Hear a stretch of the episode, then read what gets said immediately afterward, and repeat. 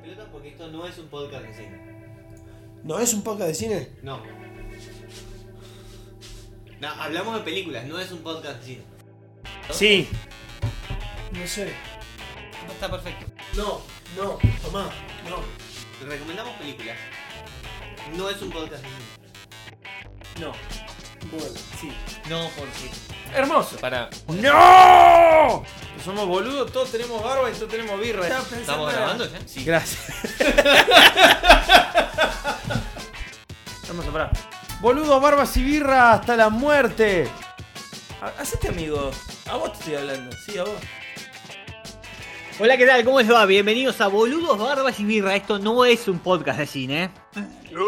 No. Llegó tarde, pero no, no es. Es que Porque hoy... Sí, estaba mirando la- el mejor video No. del mundo, que ya verán. sí, lo, lo- bueno. lo- lo pueden buscar en nuestro eh, en, nuestra cuenta de Twitch. eh, porque hoy vamos a estar hablando de Willis Wonderland, una película de este año, sí, con Nicolas Cage. eh, y aquí estamos, los boludos, Franco, Gerbo y Ezequiel, para charlar con ustedes. ¿Cómo les va? Muy bien. Muy bien. Muy bien. La película más nueva que vemos desde Corona Zombies. Sí. Sí, la película más nueva que vimos desde Corona Zombies, totalmente una película reciente, sí, Eh, muy, muy, muy reciente. Dicen que salió este año, para mí había salido el año pasado, pero es lo mismo, la verdad. 2000 o- 2021, 2020, la misma mierda, digamos, encerrados en casa. Tal cual. ¿Qué nos Eh. importa si tenemos a Nicolás Jaula? Sí, a, a Nicolás Coppola. Eh, Nicola Coppola. Che, eh, antes que nada les quiero recordar que los jueves Sí. alrededor de las 7 y media de la tarde nosotros hacemos vivos por nuestro canal de Twitch y pueden entrar, nos pueden seguir, pueden ver con nosotros la peli, pueden comentarla como hacen varios de la gente que la ve con nosotros y aparte que nos, nos tira ideas para después hacer este podcast pelotudo que hacemos durante un ratito y que lo puedes escuchar sí. Exactamente, y que lo puedes escuchar en cualquiera de las plataformas de podcast, si en Spotify, Anchor, Google Podcast, Apple Podcast o todas esas mierdas por ahí, los vas a poder encontrar. Ahora sí, sí eh, vamos a estar hablando entonces de eh, Willis Wonderland. Che, ¿qué onda? ¿Qué les pareció? Porque la verdad que en principio fue una cosa de piso rara. Es una cosa muy estrambótica. y más de uno hizo la referencia, tanto nosotros como este, algunos de los que participaron, del vivo de el jueguito este de Five Nights at Freddy, cinco noches en lo de Freddy, que yo lo vi muy de costado, así que no sé si, si Fran lo conoce un poco más. ¿Te, te parece, o sea, vos la, la traducís y de repente es, es como una película de terror en la cual caes en, en la casa de un tipo soltero que, que te garcha mientras estás dormido? Es Pues una alegoría, ¿no la, no la habías cachado? En lo de Freddy. Y La gente que se hace llamar Freddy ya tiene algún problema. Bueno, vos sabés que eh, eh, aquellos que les pareció, eh, o que si vieron la película o la van a ver y les parece, pa- les hace recordar a, a Five Nights at Freddy's, eh, hay que decir que no es una cuestión nuestra, no es una cuestión tuya si lo estás escuchando. Efectivamente, evidente, a mucha gente le pareció lo mismo. La idea original de estar encerrado en este parque de diversiones medio monstruoso, parque de diversiones es una forma de decir, ¿no? Sí, sí, sí. Sí, no, no es un parque de diversiones. No. Es un salón de fiestas, mejor dicho. Exactamente.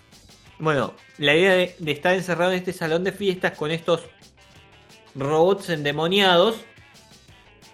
Parece ser que a todo el mundo le hizo acordar esto. Pero el director se defendió. ¿sí? El director que se llama Kevin Lewis. Se defendió y dijo no, no tiene, no tiene necesariamente que ver con esto. El chabón dijo no, no es No una no es una adaptación de Five Nights at Freddy's que es del año 2014, con lo cual podría ser. Y cuando le preguntaron, dijo que para él esta película era una mezcla de Pale, eh, Pale Rider de Clint Eastwood del año 85, un western, un western de, de- Western. sí, Ajá. western, western dirigido y protagonizado por Clint Eastwood y. Killer Clowns from Outer Space, una película súper, súper bizarra de unos payasos extraterrestres aliens que caen en una nave espacial en la Tierra y empiezan a matar gente. Que si no la vieron es una genialidad. Eh, y es más, no sé por qué no la vimos para el podcast porque es muy, muy buena. Pero posiblemente no la hayamos visto porque yo ya la vi. Eh, Porque elegimos ver otra de payaso, que no voy a nombrar. sí, no la recordemos de vuelta. No, No, por favor. de nuevo. la- lamentablemente elegimos otra de payasos y nos fue como el culo. Pero bueno, hay muchísimas referencias. Tanto es así que el propio director, aparte de decir que él, para él la película es una mezcla de eh, Pale Rider y eh, Killer Clown from Outer Space, eh, también dijo que le agradeció como inspiración a una película que se llama Beyond the Black Rainbow de mm, eh, Panos Cosmatos. No me digas, no me pregunte quién poronga es porque no sé quién chota es. un griego, bueno. un griego que vende autos rotos. Sí, pero ahora el chabón, el chabón dirigió dos películas, dirigió esa Beyond de Black Rainbow y también dirigió Mandy. ¿Quién protagoniza Mandy? Es una película que en algún momento nosotros charlamos de la posibilidad de verla, es eh, una especie de horror, misterio fantástico. ¿Quién protagoniza Mandy? Nicolas Cage. Es una película de 2018 que tuvo muy buenas, muy buenas críticas porque es una película media rara, también fantástica, pero media de terror. Y el flaco eh, dirigió esa. Y claro, este eh, Kevin Lewis vio Mandy y dijo, ah, yo quiero hacer una película con Nicolas Cage en la que Nicolas Cage no diga una puta palabra en una hora y media, así no le tengo que pagar el bolo. Y, y eso pasó. Fue una película de una hora y media protagonizada con, con Nicolas Cage. Nicolas Cage está en pantalla prácticamente la hora y media de película, es una cosa maravillosa. es notable. Eh, sí, es notable, esto completamente. De una hora y media está una hora y cuarto en pantalla él. Sí, Lo cual es maravilloso sí, sí, sí, porque la, la mayoría. Sí, sí, en todo ese tiempo que está en pantalla no dice una palabra. Y tiene, tiene un nivel de porongués eh, solo igualada por eh, el personaje del Doom 2016.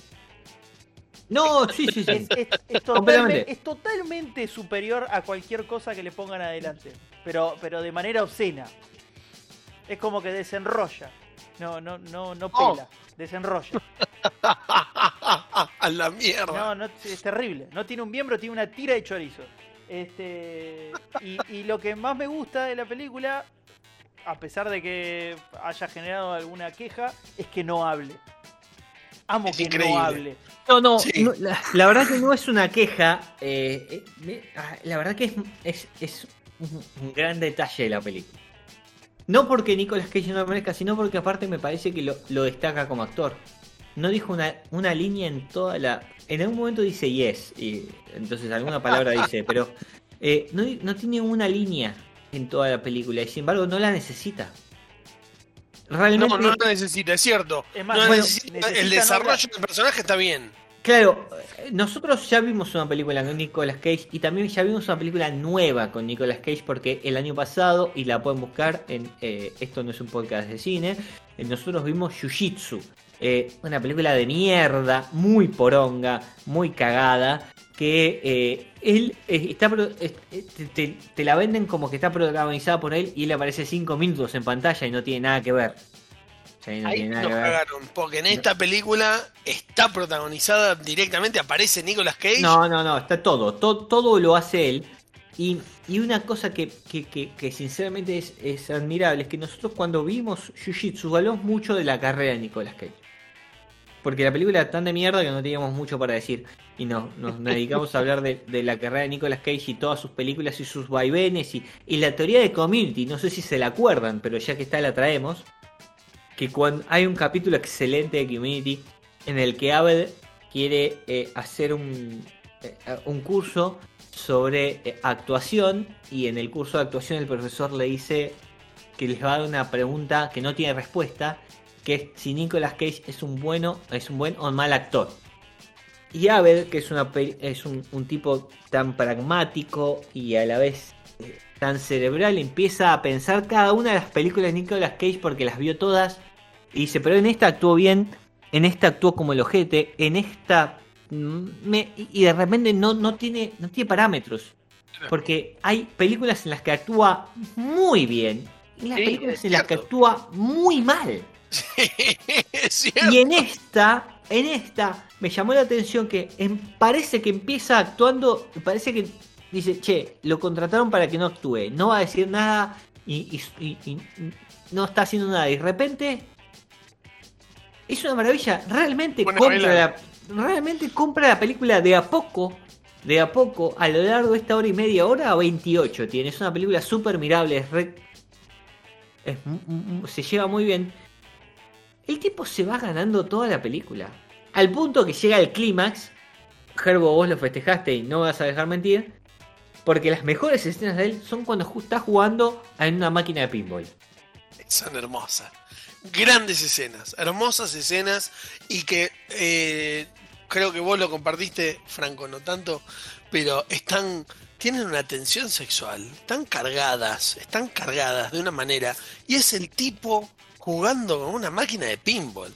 Pero Gracias te por, juro, gracias por separarme de superversión, manga de No, pero- mentales. que así tienen como momentos, este, casi te diría, eh, de erecciones mirando a un tipo jugando al pinball. Pero, pero es, ¿O no? el- es, es- ¿O no? fue sexual. Sí, fue sexual. El tipo estaba Pero- jugando al pinball.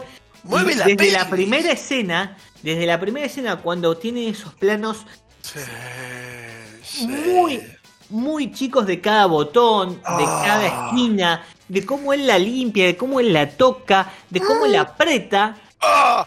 Y es una máquina de pinball, es maravilloso. Y después él, que primero, de- de- contemos un poco de qué va la película, porque nos estamos adelantando Sí, a- demasiado. y- Agradezcan igual que no lo ven a Gerbo en este momento. Sí, sí, sí, sí. Para todos. Pero contemos un poco de qué va la película, porque si no nos estamos adelantando demasiado, demasiado, demasiado. Y quizás eh, eh, eh, eh, no nos van a entender el podcast cuando lo veamos sin ver la película antes y, y quizás lo, lo pueden hacer. Pero la película va de que Nicolas Cage es un tipo X que va con un auto muy lindo y se le queda en el medio de la nada. Lo levanta una grúa y cuando lo lleva al pueblo más cercano para arreglar el auto, le dice, mira, sale tanto. El chabón le da la tarjeta de crédito y dice, no, perdóname, acá no aceptamos tarjetas, solo efectivo y no hay internet. Claro, o sea, cagaste. Los ATM, Alien Time Machine, la- las, las máquinas del tiempo aliens, no dan plata porque no hay internet. Entonces, ¿qué vas a hacer? Bueno, te propongo algo, le dice el chabón. Quédate, te puedes quedar acá, en, en este salón de fiestas. Y para pagarme, y para pagarme lo que, lo que me debes, podés laburar una noche limpiando. Banco, banco fuerte igual que los yankees tengan, se les tiene que ocurrir que un pueblo no tenga internet para no aceptar tarjeta de débito, cuando Sí. podrían haber venido de vacaciones dos días acá y sacaban un montón de ideas. Podrían haberlo hecho en un, en un polo gastronómico en plena, en plena ciudad de Buenos Aires. Sí, sí. No podría pasar acá en Lanús. No, podría pasar acá en Lanús. Digamos, no te aceptan, no tarjeta, no te aceptan tarjeta ninguno. Digamos, eh, una cosa maravillosa. Bueno, no importa. Vol- volvemos al, al tema. El chabón- la cuestión es que el chabón queda ahí y de repente se da cuenta de que este salón de fiestas tiene un grupo de robots, 8, si no me equivoco, en total. 8 robots que cantaban una canción de feliz cumpleaños que tenían que ver con el Willy's Wonderland, como se llama la película, que se llama el lugar. Y en realidad estos robots están endemoniados, demonizados. Me gusta eh, más. Demonizados, ¿te gusta más? Me gusta más. demonizados. Están demonizados. una- cobran una especie de vida y matan gente. Y lo persiguen a él. Y ahí es donde empieza la película. Pero en el medio, de- él limpia el lugar. Lo limpia. Efectivamente labura. Porque Para se quedarse esa noche. Se comprometió y se puso la alarma para decir, cada tanto tiempo voy a descansar. Sí, se puso una alarma para descansar 5 minutos por hora. Una cosa maravillosa. En la cual se toma una, un energizante. Que tiene una, una serie de latas. Y juega un ratito al pinball. Y ahí va evolucionando. La película va creciendo. Y, y va tomando ciertas dimensiones. Y quizás la mejor escena en la que es un espasmo, es un orgasmo general. Mal. Es en la que él da vuelta al pinball. No literalmente, sino que le ga- lo gana. Le- lo da vuelta. No, no, no. Esto es para conocedores. No, boludeces no. No, no, lo da vuelta. Lo da Lo, vuelta. lo- lo da vuelta y baila. Y un dato de color maravilloso. Toda la escena del baile, que es la mejor No, escena no. de la película, es improvisada de él en vivo mientras filmaban porque no estaban, no estaba en el guion. Lo amo. Si no, él tenía que haber seguido con lo que había hecho antes, que era simular como que se. Como que tenía alguna especie de relación con la máquina. Ahí El chabón iba ganando y se iba moviendo, iba generando algunos movimientos así bruscos que parece que se está cogiendo la máquina, que no, en realidad la, la está ganando. Y si está tan compenetrado con la máquina, está venciendo el juego que estaba ahí metido. Bueno, pero en realidad, en, el momento en el que él realmente explota, en el momento en el que él realmente tiene un orgasmo, baila. Y ese baile que es muy bueno, el baile que hace valer toda la película, eh, fue una idea de él y encima to- todo es una cuestión media así de prepo porque lo improvisa, lo cual es maravilloso para, para verlo, porque cuando lo estás viendo es, es medio raro, pero bueno, va, la película es muy rara en ese sentido, digo. Hay que comprar, comprar el, eh, el lenguaje que te está ofreciendo en cuanto que tenés un protagonista principal que no habla eh, y tenés una serie de villanos que son unos robots y dicen palabras grabadas. A mí me gusta particularmente que la película no se abusa de lo que se abusa hoy, particularmente que es el revival ochentoso. O sea, hay un objeto de revival ochentoso en la película, claro, Bastante. Pero por ejemplo tiene... pero no se abusa, ¿eh? No, No. se abusa. Y un, un dato más. No, eh, em, el soundtrack, por ejemplo, simula ser ochentoso. Sí, ¿Cómo es eso? Por, claro, porque son, son canciones, canciones tipo 80. No son canciones de bandas de los 80. No, pa- no, está, no está pagado nada esto, ¿me no, no, de- pero sí, es verdad, que, es verdad que la canción que suena cuando él está en su momento de gloria con el pinball es recontra lo que sería una canción ochentosa una película de terror ochentosa. Exactamente, es todo 80, es todo muy 80 la, la película. Hay un revival en, un- en un, un tipo de películas más modernas de los últimos años que parece ser que hay un revival para hacer las películas de terror tipo ochentosas. Porque bueno, Ah. quizás el epítome de género son los 80, ¿no? Los 70 eran mucho más bruscos, eran mucho más brutales, más sanguíneos eh, o más psicológicos en algún momento. Y de repente los 80 es el sumum de las películas de terror con Freddy, con Jason, con las películas de mierda de Mike Myers, porque la película original es del 78. eh, Halloween, las ¿La películas de mierda, sí la vimos. La película, la película de mierdas bien después.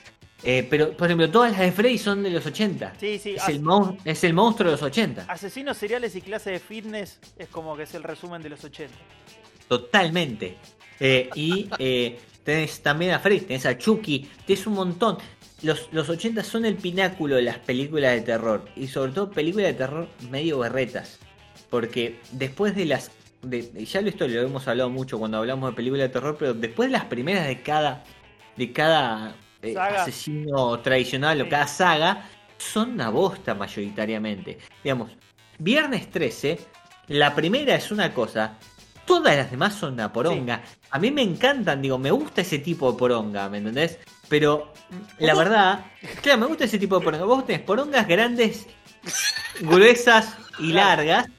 Es Y como- después tenés porongas flácidas y chiquitas que se caen. Bueno, hay gente que le gustan las pijas flácidas y chiquitas que no se levantan. Gracias, Y en este caso, gracias a Dios. Sí, en ese.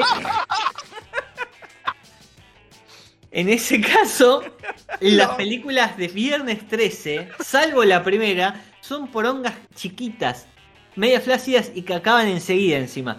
Con lo cual, hay gente que tiene amor para eso también. Y yo soy una de esas personas que le tiene amor a eso. Eh, a las películas de Viernes 13. Y a mí me gusta. Es más, no te miento, pero en, en el. Yo tengo un, un disco, un disco externo con ciertas películas guardadas para cuando no tengo nada que ver, puedo elegir de ahí. Tengo algunas de mis películas preferidas. No sé, tengo todas las de Star Wars, por ejemplo. Yo, como está Star Wars, tengo todas las de Star Wars, de vez en cuando las veo. Tengo Scott Pilgrim vs. War, que es una de mis películas preferidas. Tengo todas las Rocky. Tengo eh, 25 películas de Woody Allen, porque soy así de snob. Y tengo las tengo 7 películas de Viernes 13. ¿Está bien? Es que, ojo, yo sé que la 1 es la mejor, pero a mí la que más me gusta es la 3 y la 4. Bueno, a mí la que más me gusta es la 7. Ah, la mierda. ¿Cuál es la 7? La que hay una pibita que tiene poderes eh, eh, sobrenaturales. Sí, sí. Sí, psíquicos, no, no son psíquicos necesariamente, pero no importa, tiene poderes psíquicos, digamos una cosa así. Y lo re- con sus poderes lo revive cuando él está muerto bajo un lago. ¿Me entendés? Porque ya está muerto hace un montón de tiempo. En un lago. Y él revive ahí, mata a todos los del lago, menos a la pibita que se zafa. Eh, pero esa es la 7. La 7 es. Es una cagada. Sí, después que viene Hace Jason en Manhattan. Jason No, en esa es anterior. Jason en Manhattan es un peliculón, es malísimo. Creo que es la 5 es. 4 o 5, 4 o 5. No, la 4 no Creo es. que- No, es la 5 me parece. entonces. Me parece que es la 5 Jason Manhattan. Sí, sí, Una porque yo me acuerdo del final. Que es acuerdo- la mayor parte de la película es en un barco, no es en Manhattan. No. No, no, no, absurdo. Claro. Bueno, no importa. Volvamos, volvamos a la película porque estábamos hablando de Willis Wonderland, una película que es de este año con Nicolas Cage, que nos cae No, muy bien. a él. ver. No, es del año pasado. No, seamos sinceros, decía 2020 el No, copyright. boludo, es 2021. Bueno, No, Mirá. no, perdón. Eh, IMDB dice 2021. El copyright de la película posiblemente diga 2020. Para mí desde el año pasado, como dice Gerbo, yo la, la- la teníamos en vista para, para verlas del año pasado, pero bueno, eh, hay que ver por ahí. eh, IMDB tiene el, el año de estreno y por ahí se estrenó en cines A- a- este año. A ver, dice Y- que salió el 12 de febrero de 2021 en Estados Unidos. Bueno, ese es el tema. Por ahí en algún mo- salió de alguna otra forma. eh, o qué sé yo. No importa. Ojo, Es una película nueva. datazo. Salió 5 palos y medio, recaudó, recaudó menos de 500 mil. no. O sea, No. Si, si dice budget, box office, budget, no, por eso Eh, dice 5 cinco palos, palos y medio cinco palos y medio, pero de recaudación de recaudación. ¿De recaudación? No, no, no. Budget es el, el presupuesto de la película. Gross es la recaudación. La recaudación en Estados Unidos fueron 420 mil pesos, eh, mil dólares. En total en todo el mundo 430 mil dólares. O sea, Hay- no hubo cines este año. no, bueno, está bien, pero esto me parece que igual iba derecho a video. No es que... ¿Cómo que no hubo cine? ¿Qué pasó? Eh, bueno, estamos, Cosas. estamos hablando de eh, Willis Wonderland. Eh, a ver, dos o tres cosas de la película, detalles nomás. Al, al margen de la actuación de Nicolas Cage, que es lo más destacable de la película por escándalo, por escándalo es lo más destacable y, Los y la verdad vale la pena. Eso quería ir. Los muñecos están bastante bien. Eh, no tanto en que te vayan a dar miedo ni, ni cómo están hechos, sino que en lo absurdo que son. Y me parece que para la película garpa lo absurdo que son. Y algo que no, algo que todavía no termino de entender es como el más fácil de hacer es el más pedorro, que era Campanita. Pues vos tenías los muñecos que estaban todos bastante bien hechos y Campanita, que era una flaca con una careta. Le pusieron ¿Pero muy qué pretendías? le pusieron, ¿Qué no, pero le pretendías? pusieron muy poco esmero a la careta que tenía la, la flaca. Es como que la careta tenía menos calidad que el traje del avestruz.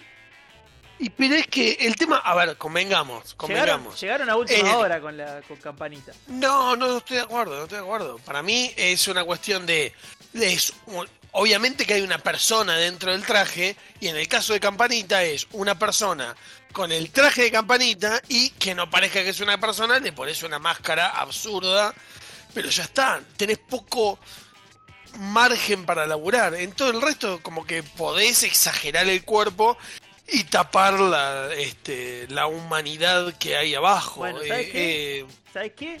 Si tengo que hacer una careta, no te voy a mandar a vos. ¿Ves? Porque ¿Ves me que sos un hacer- careta? me Vos vas a sos un hacer- careta. Me vas a hacer esa mierda de careta.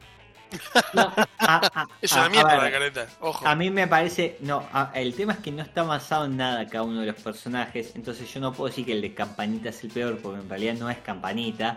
eh, y es en realidad, Campanita. eh, Campanita. to- Es Campanita. igual. Le cambiaron la cabeza, boludo. Es idéntica. Es la que, Campanita. la que Bueno. está dibujada en el póster es, es igual. ¡Es Es campanita! sí, sí, pero, pero, eh, a mí me parece que está en la línea de, del gross o bizarrés que tiene cada uno de los otros monstruos, no está, no está desfasada Campanita con los demás.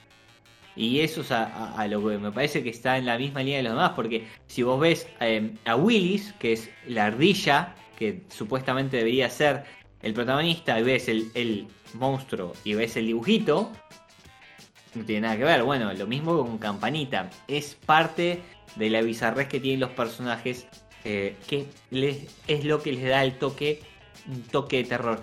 Che, para un, un par de datos antes de terminar con esto. ¿Sabes que. Nicolas Cage no hizo demasiadas películas de terror?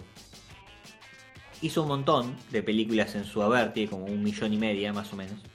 Em, ¿La que hace de vampiro es de terror? sí, Vampire Kiss, de 1988. Muy bien, Ok. Carlos.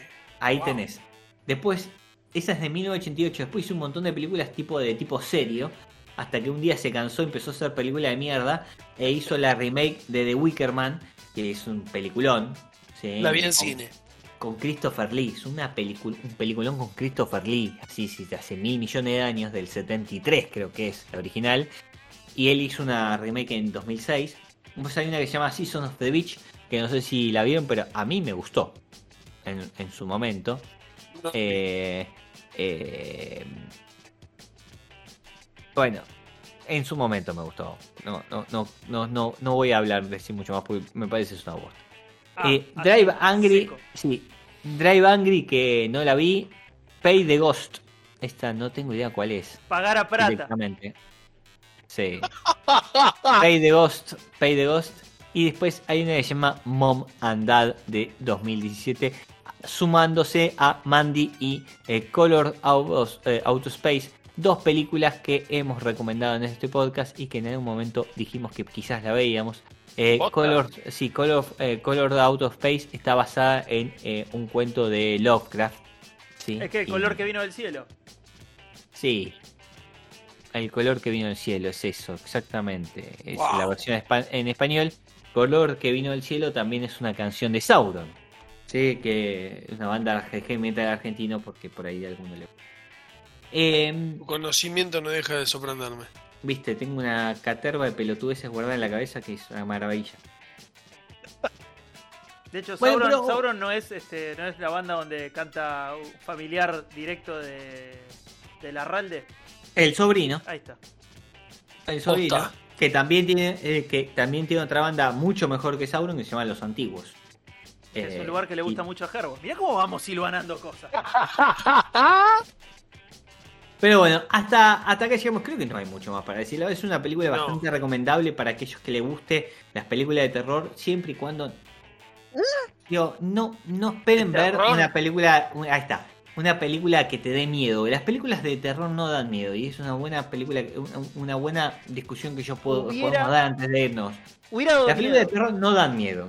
Pero pará, esta hubiera dado miedo si no estaba Nicolas Cage.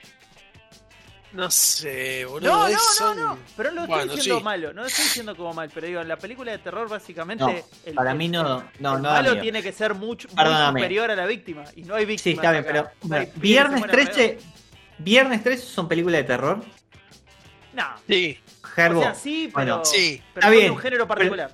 Ninguna da miedo, No. sí, son slasher. Ujú. son ¿No? slasher, Sí. son slasher. Bueno, las, que sí. la- las slasher son películas de terror. Freddy. Freddy. Freddy no sé si es slasher, porque no es un asesino serial, está en los ataca en los sueños. Eh, Pero la sensación que tenés mirándola es la misma, que es salí de ahí boludo que te van a matar. está bien, voy, voy a otro más bizarro. El juego del miedo. No, El juego del miedo es más tirando a gore. sí, eh, tampoco da miedo. no. Y acá hay un tema que es que si alguien quiere ver películas que te den miedo de verdad, eh, hay, que, hay que buscar un tipo de películas muy particular. Mira, voy, cambiemos. Ah, ah, Poltergeist. Poltergeist es una película de terror y no da miedo. No. El Conjuro es una película de terror que no da miedo. Más para nada, es una película. pero ahí tenés. No, pará, porque yo no te quería frenar, pero eh, mencionaste una película que a mí me dio miedo. ¿Cuál? La película de terror, El Conjuro. Las ¿Cómo te va a dar miedo el Conjuro? Si es una película de un gran estudio. las películas de terror tienen que ver principalmente con el terror que a uno le llega. ¿Entendés? O sea, Eh. el conjuro, yo la miré y la miré y la miré, iba medio ahí tambaleando y de repente en un momento la película me hizo cagar en las patas y de ahí en adelante me quedé mala. Mirá, yo ¿Cómo? coincido con vos. ¿Cómo te El quedaste? el ¡Mala! El tema es que por eso todas estas son películas de terror, porque hay gente para todo, hay gente que le da miedo todo, hay gente que le da miedo el exorcista cuando no te puede dar miedo el exorcista al día de hoy, digo, eh, es una película, y hay miedo que No, hay gente hoy que no. le da, hay gente que le da miedo Sí, eh, eh, la película que no me acuerdo cómo se llama, la película de la La- niñera que se queda en casa y hay un tipo que la llama eh, y le eh, y Scream. cuando la mina llama, eh, no, no es Scream, boludo. No, no, cuando la película, no me acuerdo. cuando la película, la, la mina llama a la policía, la, peli- la policía le dice The call is eh, eh, is, em, is calling in- eh, from inside the house y la mina dice "Oh". están llamando de, de- de la propia casa. el coso de Emily Rose, que ahora no me acuerdo Sí, cómo el exorcismo, el El, exorcismo. de Emily Rose también es una película que me asustó. Bueno, pero a ver, vuelvo, vuelvo al tema. El tema es qué te da miedo. A mí, por ejemplo, el juego del miedo no me da miedo. A ver, ¿sabes qué películas me, a, a- a veces me, me? Boludo. Sí, Franco congelado mientras nosotros grabamos el podcast me da miedo. Eh, no, pará. eh, actividad paranormal. Actividad paranormal, la original, A mí no me a mí me, a mí sí, a mí me movió un poquito. Porque si vos crees en el juego de la copa, Ahí va. un poquito te empieza a mover tenés el ojete y dices, ay Ahí mierda, va. no sé si esta noche duermo. Pero depende, depende de cada uno, no de la película. Porque Exactamente. después todas las películas son iguales. Por eso, esta es una película de terror. Por eso es una película de terror. Que obviamente a nosotros no nos dio miedo y no te va a dar miedo. Porque, Bueno, es más, lo eh, eh, perdón, en. Estados Unidos. Cage para cuidarte, por eso no te Sí, exactamente. Y eh, en Estados Unidos tienen un, un género, o, o ellos lo califican de un género que es por ahí un poquito más claro, que es horror, no terror. Horror. Porque no es terror. Es decir, no te va a dar miedo, sino que es, es una película de horror. Sí, claro, es de asesinatos, con monstruos eh, fantasmagóricos y demoníacos y monstruosos eh, que te matan y matan gente. Entonces es de horror. Y por ahí es un poco más acertada que decir de miedo, porque la verdad que no te va a dar miedo. la- Igual, sí, de acuerdo, estoy de acuerdo. Porque aparte ni siquiera usan o abusan de los artilugios para darte miedo. Viste que hay formas de darte miedo. Cámaras rápidas que se mueven, algún tipo de, de- de escena que te, que te genere cierta ansiedad que vos estás esperando que pase y no pasa. Digo, hay Sí. formas eh, en, en- en la dirección de contar la película que te llevan a dar miedo. Bueno, no, acá no, acá es muy lineal la película, es muy directa y va a los bifes. Y es toda sobre Nicolas Cage rompiendo con sus propias manos monstruos de metal. Entonces, no va por ahí. Pero bueno, es una película de horror. Bueno, ahora sí, vamos a lo que toda la gente espera y solamente escuche este podcast para saber que es la puntuación de Gerbo. Y entonces vamos a empezar con esto. Gerbo, ¿cuántos puntos le das a Willis Wonderland? No, muchas veces, como siempre la voy a hacer larga, muchas veces he eh, comentado que generalmente mientras voy mirando la película, de repente se me viene la puntuación y ya la tengo claro de ahí en adelante. Esta película no es el caso. En esta en esta película en esta película no fue así, fue variando. Tengo que ser sincero conmigo mismo y con las caras que está haciendo Ezequiel en este momento. Ay, la cara que te hago yo, mirá. No, es la tuya, no tiene ya, no tiene paragón. Este, pero a ver, voy a ser sincero. ¿Cuál es el puntaje que yo en este momento le doy a esta película? Ezequiel está un punto más arriba de lo que vaya a decir. Eh, la, la puntuación simple, directa, concreta. La película, bien. Nicolas Cage, un poquito mejor. No hay tetas. No, Pero- pero tenés una escena de sexo. que Hay una escena de sexo así media. Este, ¿cómo se llamaba ese, ese canal? ¿Eh? Filmson. No, De Films. Hay No, una escena muy de Filmson- no, Filmson. en The Filmson Muy. había más carne. Sí, sí. Ven ahí. Tu, tu cara me dice que estoy en lo, en lo correcto. Entonces, sí. Yo, con seguridad, un Sí. 3.5. Está, Muy bien. está bien. Iba a decir, está a punto de decir una boludez, pero dijiste una cosa bastante sensata. Ah, bueno. una vez. Franco, Eh. Tres. Dignísimo.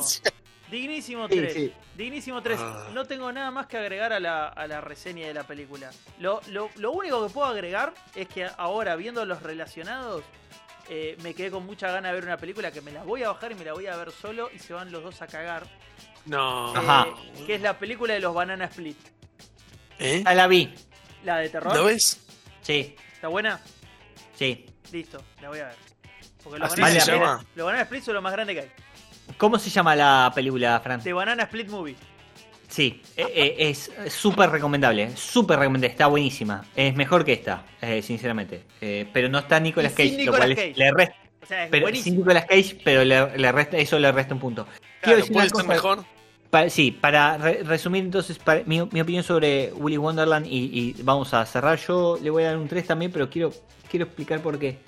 ¿Podría haber sido más? No, me parece que no. Me parece que la película no tiene mucho más contenido. Es una historia bastante simplona que vas a ver vista repetida un millón de veces.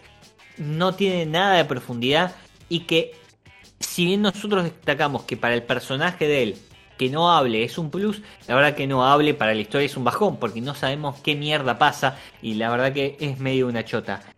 Toda la historia de los pibes es al pedo, y no tiene ningún tipo de sentido, No. podría haber sido evitable y entonces eso le resta, porque la verdad no le suma una- nada. La historia del pueblo, la historia y el chabón llegando y rompiendo todo me parece bien, la historia de los pibes tratando de salvarlo es al pedo y entonces eso es un punto, un punto menos. Me parece que eh, si bien es simplista, es sencilla y, y está Nicolas Cage, eh, creo que es muy, muy mirable, porque es cortita y la verdad que se pasa y es disfrutable, digamos, no la pasas mal en ningún momento, en ningún momento cae la película. La verdad que, eh, es más, creo que va de abajo hacia arriba, empieza un poco lenta. Y cuando el chabón llega a Willy's Wonderland, es decir, al salón de fiesta, sube exponencialmente. Y eso es que lo que me hace valorar la película. Obviamente es una película de horror, terror, como hablamos recién. Es una película de, de eh, Nicolas Cage matando cosas, cosas porque no son gente. Y eso hace que entonces tenga eh, este puntaje de eh, 3 para mí, que está bastante bien, sí. Eh, sí. ¿Cuánto queda? ¿Cuál es el promedio? Y Ya, tres, texto. tres, este... 3,1 periódico. Ahí está. 3,2. Redondeando para arriba. No, pero Gerbo lo pone mu- muy específico en el, en el Discord, que también nos pueden buscar en Discord eh, como Boludos Barra y Birra. Nos pueden encontrar también en Instagram como Boludos Barra y Birra y ahí tienen el link a todo lo que hacemos. Les agradecemos porque hasta acá llegamos. Hoy estuvimos hablando de Willy's Wonderland, eh, una película de este año o el año pasado, más o menos con Nicolas Cage, que es lo que más nos gustó. Gerbo, Franco y Ezequiel para charlar con ustedes. Muchísimas gracias. Chao. Chao.